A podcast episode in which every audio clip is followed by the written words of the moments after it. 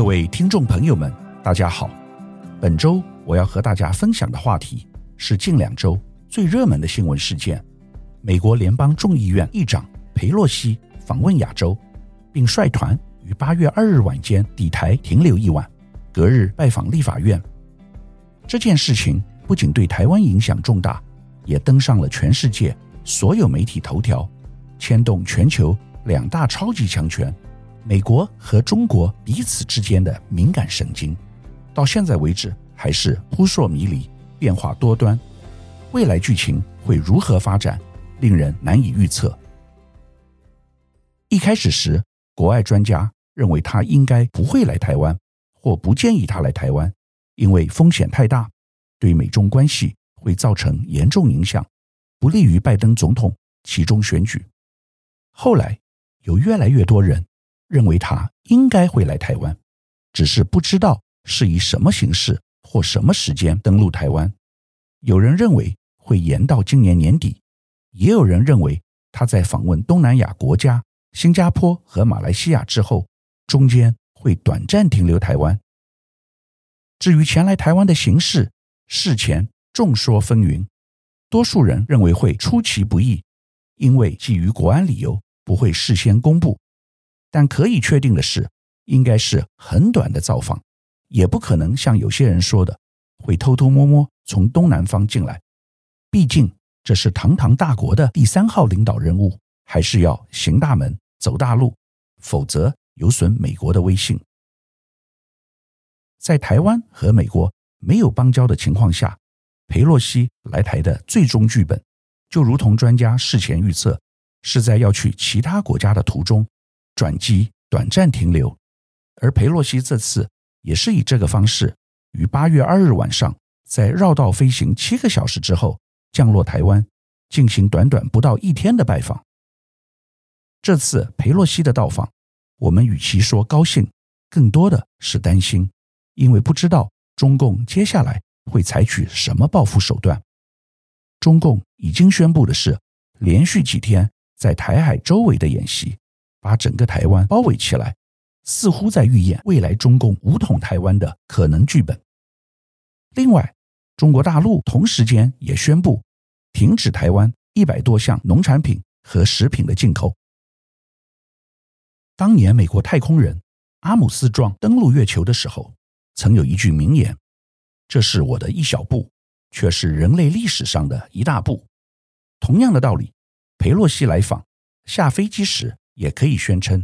这是他个人的一小步，但却是中美两岸全球地缘政治危机升高的一大步。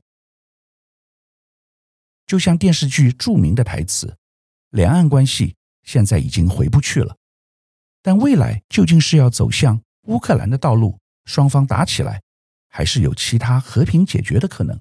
相信这才是大家所关心的。”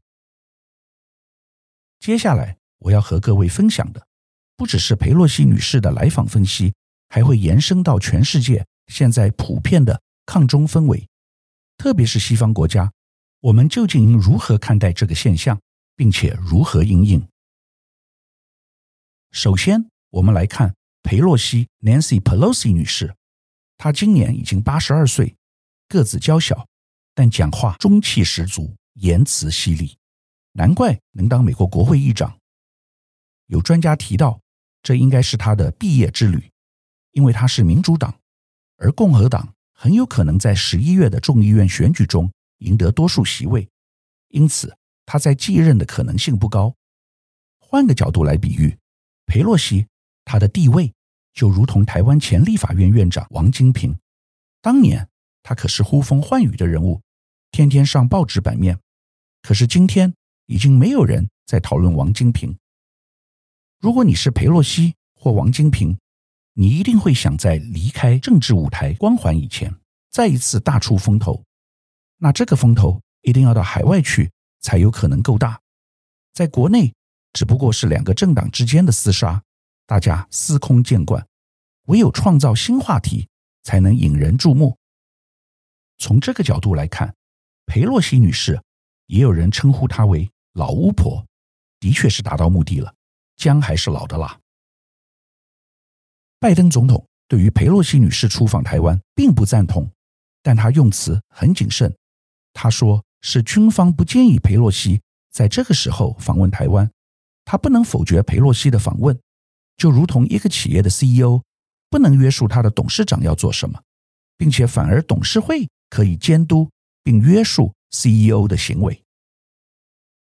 拜登在上周和中国大陆国家主席习近平通话以后，特别强调美国的一个中国政策并没有改变，对台政策也没有改变。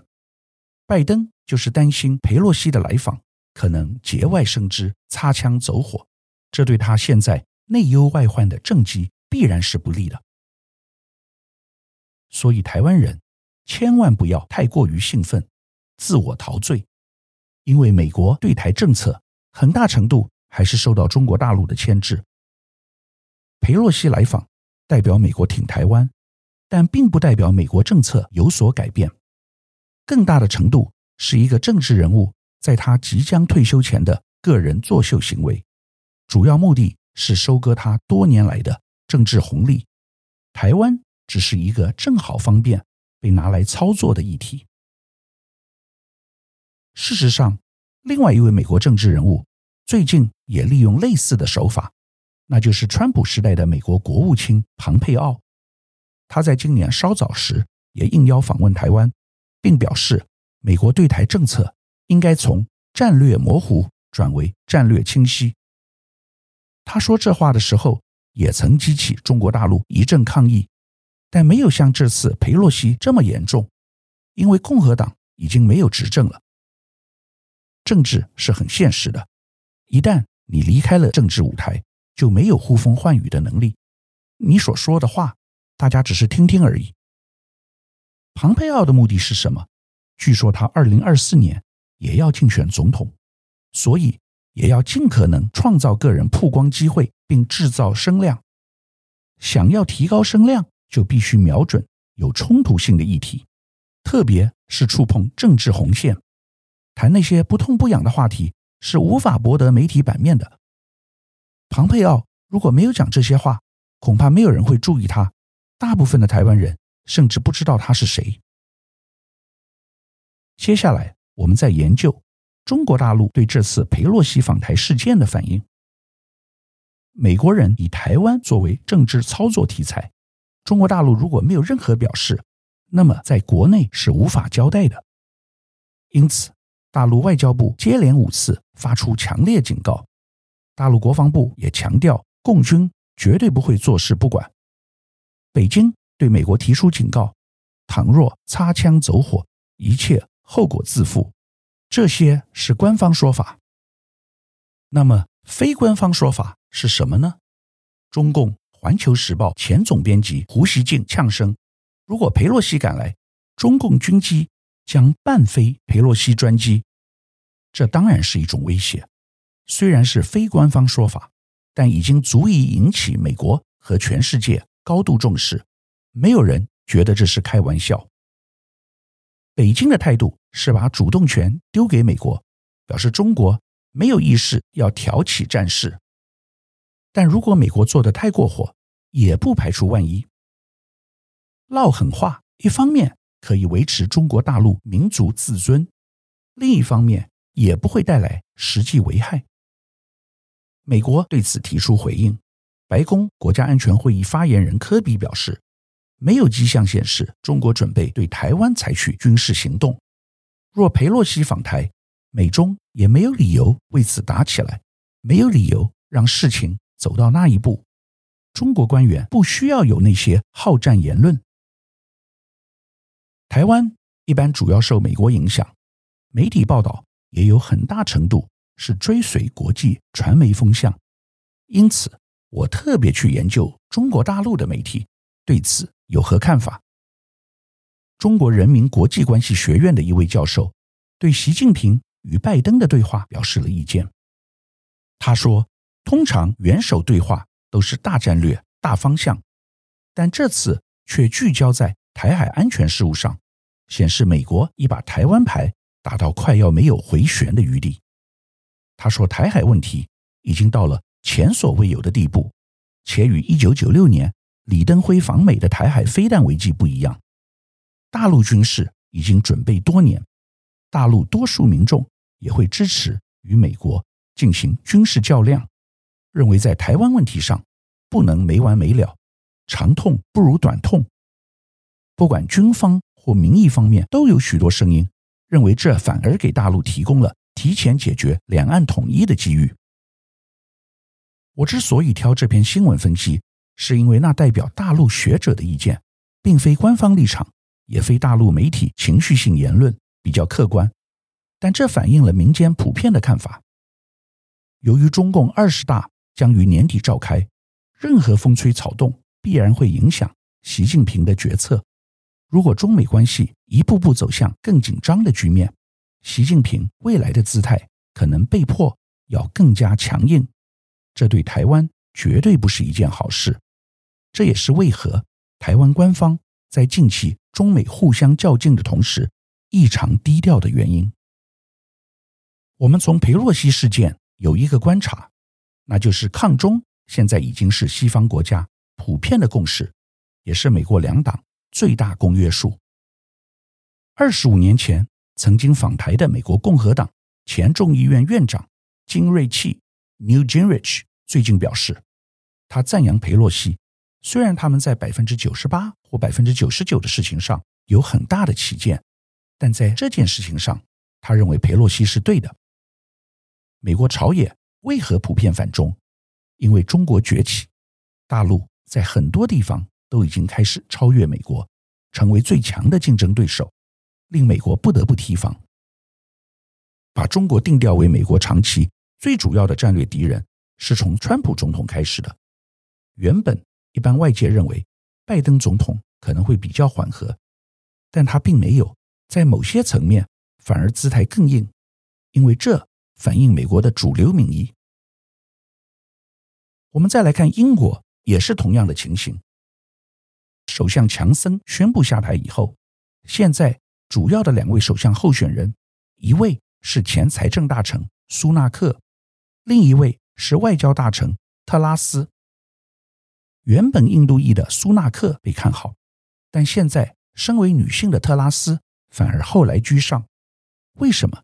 就是因为她的立场强烈反中，而苏纳克比较务实，结果逼得苏纳克不得不改变立场，也开始对中国展现强硬姿态。川普和强森都是典型的民粹主义者。懂得操纵人心，强森当年当上首相，就是因为强烈主张脱欧。而今天英国经济一塌糊涂，很大的原因也是由于脱欧，而这却能够帮助民众抒发不满的情绪，赢得选票。总而言之，反中就是英美政客最普遍操作，也是最有效的政治诉求。但这。对于经济是否是一件好事，不一定。最近，中国大陆三大航空公司联手向法国空中巴士 Airbus 下订单，采购两百九十二架新客机，总金额高达三百七十二亿美元。美国没有意外，惨遭出局。波音罕见发出声明，呼吁白宫应尽快恢复与北京之间有建设性的对话。因为中国的订单能为美国带来上万个工作机会。英特尔为了和台积电抗衡，争取美国政府补助兴建新晶圆厂。美国国会虽然近期通过五百二十亿美元补助计划，但据说将限制那些接受补助的企业未来在中国大陆的投资。这些政策表面上都很有道理，但中国是全世界。最大的市场，完全和中国脱钩，对美国经济和产业没有好处。美国在市场上依赖中国，在制造上却相当依赖台湾。美国商务部长雷蒙多最近表示，美国目前过度依赖外国制造晶片，若台湾的晶片供应链遭中断，美国可能立刻陷入深度衰退，将无力透过制造军用设备自保。这是很有趣的评论。美国近年发战争财，靠卖军火赚了很多钱，但还是要依赖台湾的晶片。